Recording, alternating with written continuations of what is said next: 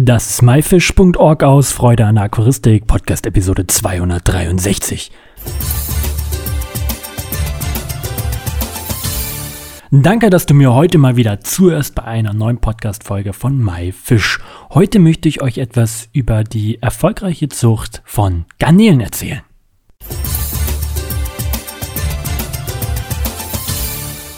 Viele haben ja von euch auch Garnelen oder sind auch mal gescheitert und wollen gerne seine Garnelen oder eure Garnelen vermehren. Und ich erzähle euch heute mal so meine kleinen Tricks, wie das immer bei mir so funktioniert.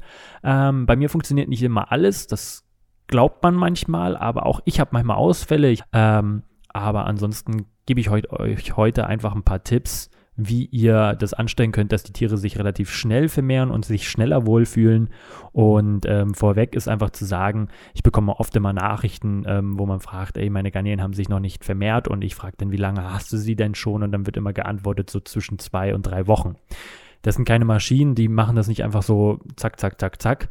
Aber ich zeige euch heute oder erkläre dir heute jetzt mal, ähm, wie ich das Ganze angehe. Wenn ich ein Garnelen-Aquarium aufstelle, ist in diesem Garnelen-Aquarium nicht viel drin.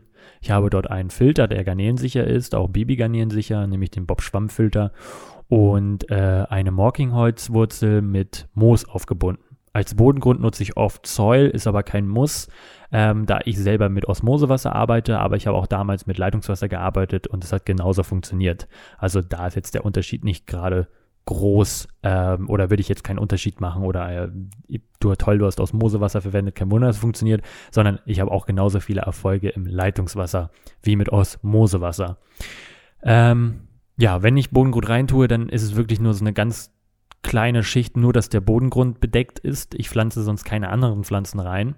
Ähm, aus dem einfachen Grund, die Garnelen brauchen das nicht unbedingt. Ähm, ich setze ja nur Garnelen rein, es ist ein Artbecken am Ende und die fühlen sich auch so wohl. Sie können sich hinterm Filter verstecken, sie können sich in der Morkingholzwurzel darunter verstecken, aber auch in dem Moos, was ja trotzdem wächst. Als Beleuchtung nutze ich ganz normale LED-Streifen, selbstgebaute LED-Lampen. Äh, die Beleuchtung muss nicht unbedingt stark sein, äh, so dass man halt was erkennen kann. Und dann ist der kleine Trick, den ich wirklich nutze, ähm, und der einfach bei mir effektiv das ausmacht, warum die Tiere sich von Anfang an wohlfühlen und nach ein, zwei Wochen auch wirklich Eier tragen, ist, glaube ich, einfach, weil ähm, ich eine Einlaufphase von fast vier Monaten in meinen Garnelen-Aquarien habe. Die sieht so aus, dass ich das Wasser, das Aquarium befülle. Ich befülle das Wasser, genau. Ich befülle das Aquarium mit Wasser, auf dementsprechende ähm, weiche Osmosewasser verwende, auf dementsprechende Wasserwerte, die ich haben möchte und lasse es dann wirklich laufen. Also wirklich Monate laufen, ohne dass ich, ohne dass ich was tue. Und ähm, zwischendurch mache ich dann immer mal so nach zwei Monaten mal einen Wasserwechsel von 50 Prozent und äh, lasse es weiterlaufen. Ähm, dann gibt es manchmal Phasen, wo ich dann Algen sich entwickeln und, und, und, und. Aber ich lasse das Ganze so und nach so drei, vier Monaten mache ich wieder einen 50-prozentigen Wasserwechsel und setze danach so zwischen 10 und 30 Tiere ein, eine Art. Und ähm, dadurch, dass ja viele Mikroorganismen in diesem Aquarium sind, viele Algen und ähm, das Aquarium wirklich eingefahren ist, habe ich das Gefühl, dass es relativ easy ist, ähm, ja, dass die Tiere sich relativ schnell wohlfühlen. Ähm, was natürlich noch ganz wichtig ist, natürlich die ähm, Angewöhnungsphase der Tiere, da mache ich auch nicht unter sechs Stunden tatsächlich, da gibt es auch extra eine Podcast-Folge zu, was auch besonders wichtig ist. Also man darf, muss unbedingt Geduld haben. Und ähm, das führt, glaube ich, einfach dazu, dass die Tiere ja, sich wohlfühlen und auch relativ schnell sagen, ja, hier können wir uns vermehren und ähm, hier setzen wir auch mal die Eier an. Was natürlich auch ganz wichtig ist, dass man natürlich auch adulte Tiere hat, die geschlechtsreif, heute habe ich es aber auch mit sprechen, die geschlechtsreif sind, ähm, damit natürlich auch die Weibchen Eier, Eier austragen können. Und äh, dem, das, ist, das ist natürlich vorausgesetzt, deswegen sage ich immer so zwischen 10 und 30 Tieren einsetzen.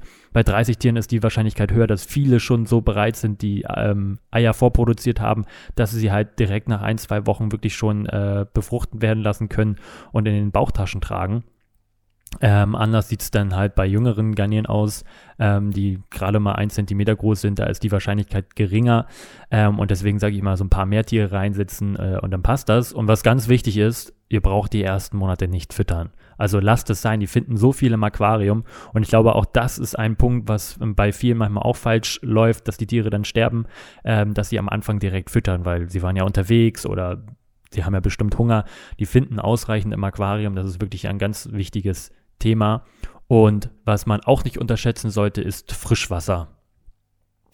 Ähm, das heißt, einen Teilwasserwechsel zu machen. Ich mache äh, oder habe damals alle drei Tage einen Wasserwechsel gemacht, als ich mit Leitungswasser gearbeitet habe, was sehr, sehr gut war. Ähm, heute habe ich die Zeit nicht dafür, alle drei Tage überall einen Wasserwechsel zu tun. Ähm, aber ich mache halt jeden Montag, also alle sieben Tage, einen Wasserwechsel von ungefähr, also ich nehme aus jedem Aquarium einfach 10 Liter raus. Also es ist jetzt kein Prozentsatz oder sonst was. Ich nehme 10 Liter raus, fülle 10 Liter Wasser wieder rein. Das kommt den Tieren zugute. Ich mache immer vorne die Frontscheibe, falls dort Algen dran sind, ähm, die sauber, damit ich reingucken kann, aber alle Seitenscheiben und hinten lasse ich schön veralgen, denn das hat auch noch den Sinn dahinter, dass zum Beispiel Junggarnelen wesentlich schneller heranwachsen, weil sie dort auch eine Nahrungsquelle haben an den Scheiben, an den Seitenscheiben hinten, was auch ziemlich auffällt und man sieht diese Mini-Garnelen, also die Baby-Garnelen, denn tatsächlich auch, weil sie halt an den Scheiben hocken und dort äh, die Algen abweiden. Wenn es denn soweit ist, dass ich füttere, dann habe ich ein paar Tiere drin. Also dann habe ich nicht nur, wenn ich jetzt sage ich mal, ich habe jetzt zehn Tiere reingesetzt. Ich habe jetzt zum Beispiel ein gutes Beispiel. Ich habe die Red Bee aus meinem großen Aquarium, habe ich zehn Stück rausgenommen, die in ein 25 Liter Aquarium gesetzt, ähm, auf die Methode, die ich gerade erzählt habe und hatte nach ein, zwei Wochen direkt tragende Weibchen. Ähm, inzwischen sind da um die 150 Jungtiere alleine drin. Ähm, und da ist es dann halt auch mal Zeit ähm, zuzufüttern. Ähm, da packe ich dann halt alle drei bis fünf Tage mal eine kleine Futtertablette, also wirklich mega, mega klein rein, sodass die innerhalb von 20 Minuten aufgefressen ist. Das reicht völlig aus.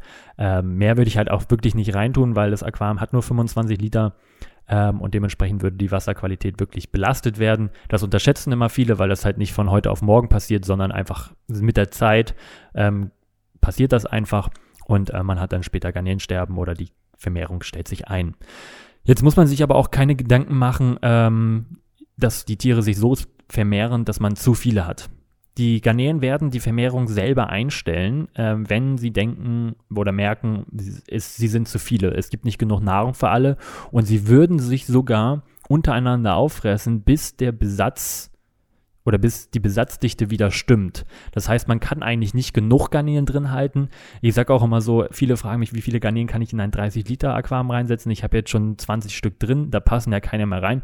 Da kann man eigentlich, kann man da noch 200, 300 Tiere reinsetzen. Das ist kein Problem und es fällt eigentlich auch nicht wirklich auf. Und die Tieren geht's auch gut. Das Problem ist natürlich immer, so mehr Tiere drin sind, desto höher ist natürlich auch die Ausscheidung der Tiere und eine Belastung des Wassers und dementsprechend muss auch das Futter da sein. Ähm, dementsprechend muss man sich da eigentlich wirklich keine Gedanken machen und Garnelen wird man eigentlich immer los über eBay Kleinanzeigen, auf Börsen, ähm, unter Aquaristikfreunden. Das ist überhaupt gar kein Problem. Und ansonsten, wenn das Aquarium zu klein ist, muss halt das nächste her. Da kennen wir ja auch das Problemchen.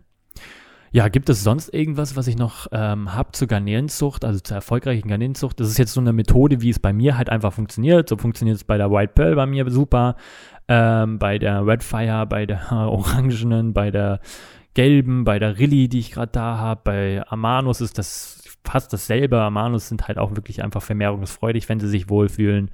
Ähm, ja, Falls ihr noch Fragen habt, schreibt es gerne in die Kommentare. Ähm, wie geht ihr vor? Habt ihr von Anfang an einfach Glück bei der Garnelenzucht gehabt? Oder wie sieht es da aus? Ähm, schreibt es gerne mal in die Kommentare, würde mich sehr, sehr freuen. Das war myfish.org aus Freude an der Aquaristik. Ich hoffe, du konntest einige Informationen und weitere Tipps und Tricks mitnehmen. Alle weiteren Infos sowie Bilder und Links findest du wie immer unter www.my-fish.org slash Episode 263. Wir hören uns am nächsten Freitag wieder. Tschüss, euer Lukas.